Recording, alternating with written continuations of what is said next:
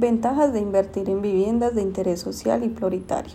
Las zonas de estratos 1, 2 y 3 son unas zonas preferidas para la realización de inversiones de compra o alquiler de vivienda, ya que por ser viviendas ubicadas en un sector considerado de clase baja o media, cuentan con una cantidad razonable de beneficios para todos los que viven allí. Cuando se compra una casa en esta zona y las utilizamos para vivienda propia, podemos ahorrar bastante dinero ya que son sitios que tienen zonas comunes de calidad y al alcance de cualquier persona. Por ejemplo, tiendas de mercado, colegios, droguerías, veterinarias, etc. Lo que nos ahorra el hecho de tener que desplazarnos hacia otros lugares en busca de abastecimientos básicos. Si por el contrario compramos la vivienda como una inversión para así recibir un ingreso extra, es aún más rentable, ya que una casa en estos lugares puede costar alrededor de 100 millones de pesos colombianos y a los cuales se les puede ganar entre el 0.40% al 0.60% en arrendamiento algo que no sucede en estratos altos, en donde primero no existen viviendas de este valor y la utilidad en arrendamiento solo va del 0.25 al 0.35%, ya que tienen más gastos de administración y los servicios públicos son más costosos, por lo tanto no tiene mucha demanda. Para dejar más claro lo dicho anteriormente, daremos el siguiente ejemplo.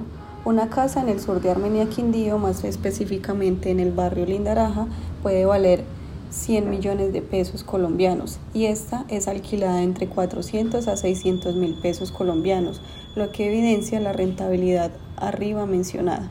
Un apartamento en el sector norte de Armenia puede valer 300 millones de pesos si arrienda en un valor entre 750 a 1.200.000, lo que daría en porcentaje de arrendamiento el valor mencionado anteriormente.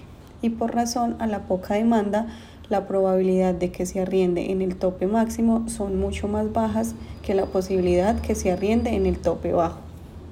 A la hora de vender es más fácil tener utilidades en una casa de esos estratos, porque el precio no es tan elevado, por lo tanto los compradores pagan el dinero presupuestado sin ningún inconveniente. Los inmuebles en estas zonas tienen buena demanda, por lo tanto es más fácil realizar la venta, ya que son muchas personas las interesadas en invertir en estas viviendas, debido a todos los beneficios que se pueden adquirir. Una vivienda en estos estratos porcentualmente se valoriza más rápido debido a que la demanda es mayor que la oferta. Los servicios públicos en estos estratos se tasan por el valor real del servicio, menos el subsidio entregado por el Estado cuyo monto depende del estrato de tal forma que el estrato 1 recibe más subsidio que el estrato 3. Los servicios en las viviendas 4, 5 y 6 es el valor del servicio más una contribución impuesto que va del estrato 4 con menor impuesto al estrato 6 que presta mayor impuesto.